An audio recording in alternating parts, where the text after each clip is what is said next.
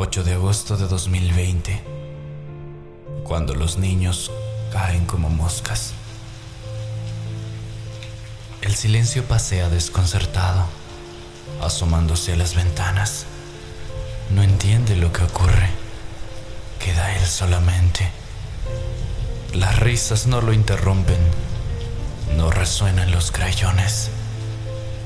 La campana del recreo se oxida y la corbatita con liga está llena de telarañas, porque los niños agonizan. El ciclo de su aprendizaje fue interrumpido. Se aburren porque solamente les enseñaron a obedecer. No saben cuál es la siguiente orden. Temen que la maestra se moleste, pero ya no hay maestra. Los humildes y nobles educadores perdieron su trabajo. Sin niños no hay maestros. Sin maestros no hay luz. Sin luz las flores se marchitan.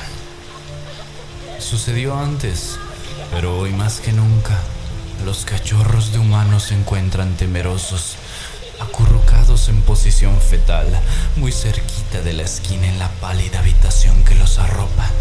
Temen los invade la asedia, no tienen ganas de hacer nada, pero a la vez la ansiedad de la desocupación los atormenta.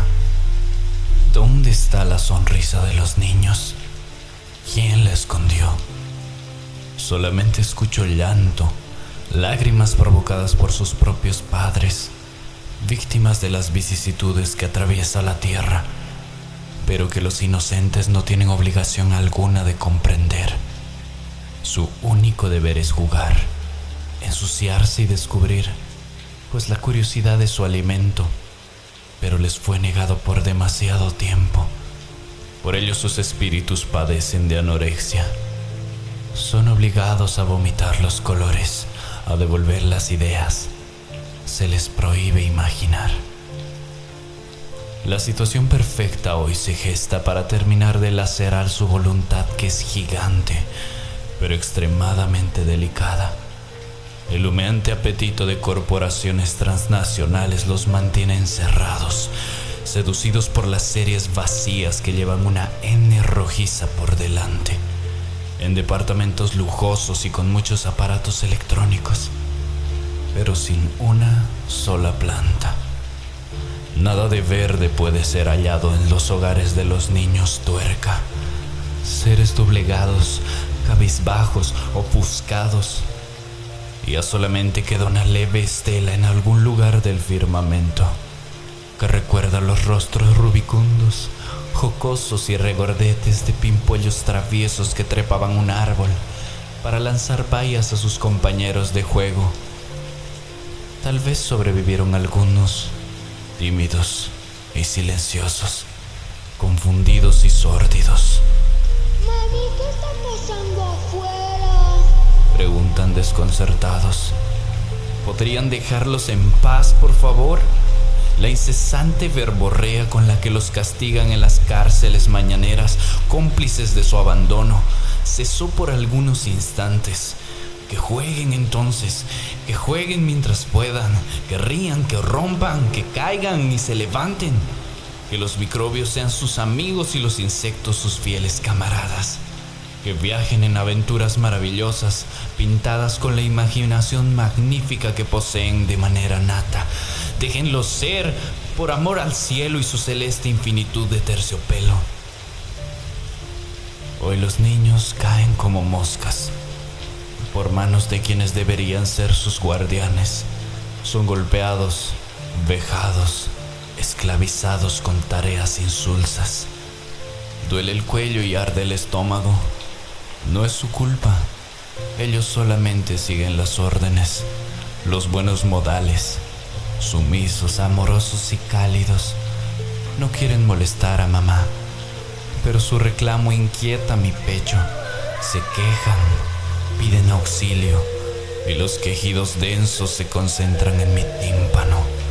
Piden a alguien y ese soy yo, su vocero.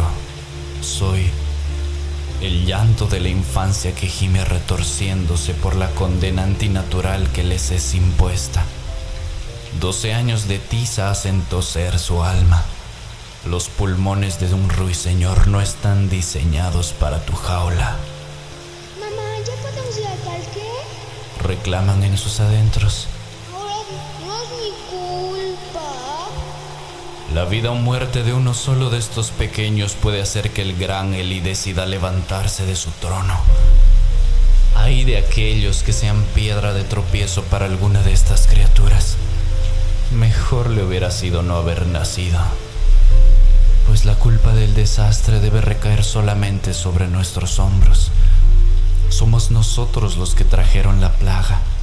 El hedor a muerte está impregnado en nuestras manos, pero en las suyas solamente hay una flor y un palito de chupete. Nuestras huellas dejan marcas de cruces. Las suyas forman un avioncito. Nuestros ojos son lascivos los suyos ven animales en las nubes. Son el tesoro más preciado de nuestra especie, las pupilas de la luna, la encarnación de la inocencia. El aleteo de las mariposas son mi familia, son mi vida y mi fuerza, más allá de la simple protección de una generación postrera. Los niños son nuestro deber, por su vulnerable silueta que reclama un abrazo, ojos que recorren incesantes los misterios divinos de los que un adulto no es digno. Quítenles los cuadernos y hagan un cometa con ellos, pues este encierro es su condena, la sentencia de muerte para su alma, su matrimonio con el monitor, su rendición. Y si eso ocurre, sin titubear, he de arrancarme los ojos. Con ellos alimentaré a los cuervos pues no hay imagen que retumbe con más agonía en mi ser que la de un pequeño al que finalmente lograron poner de rodillas.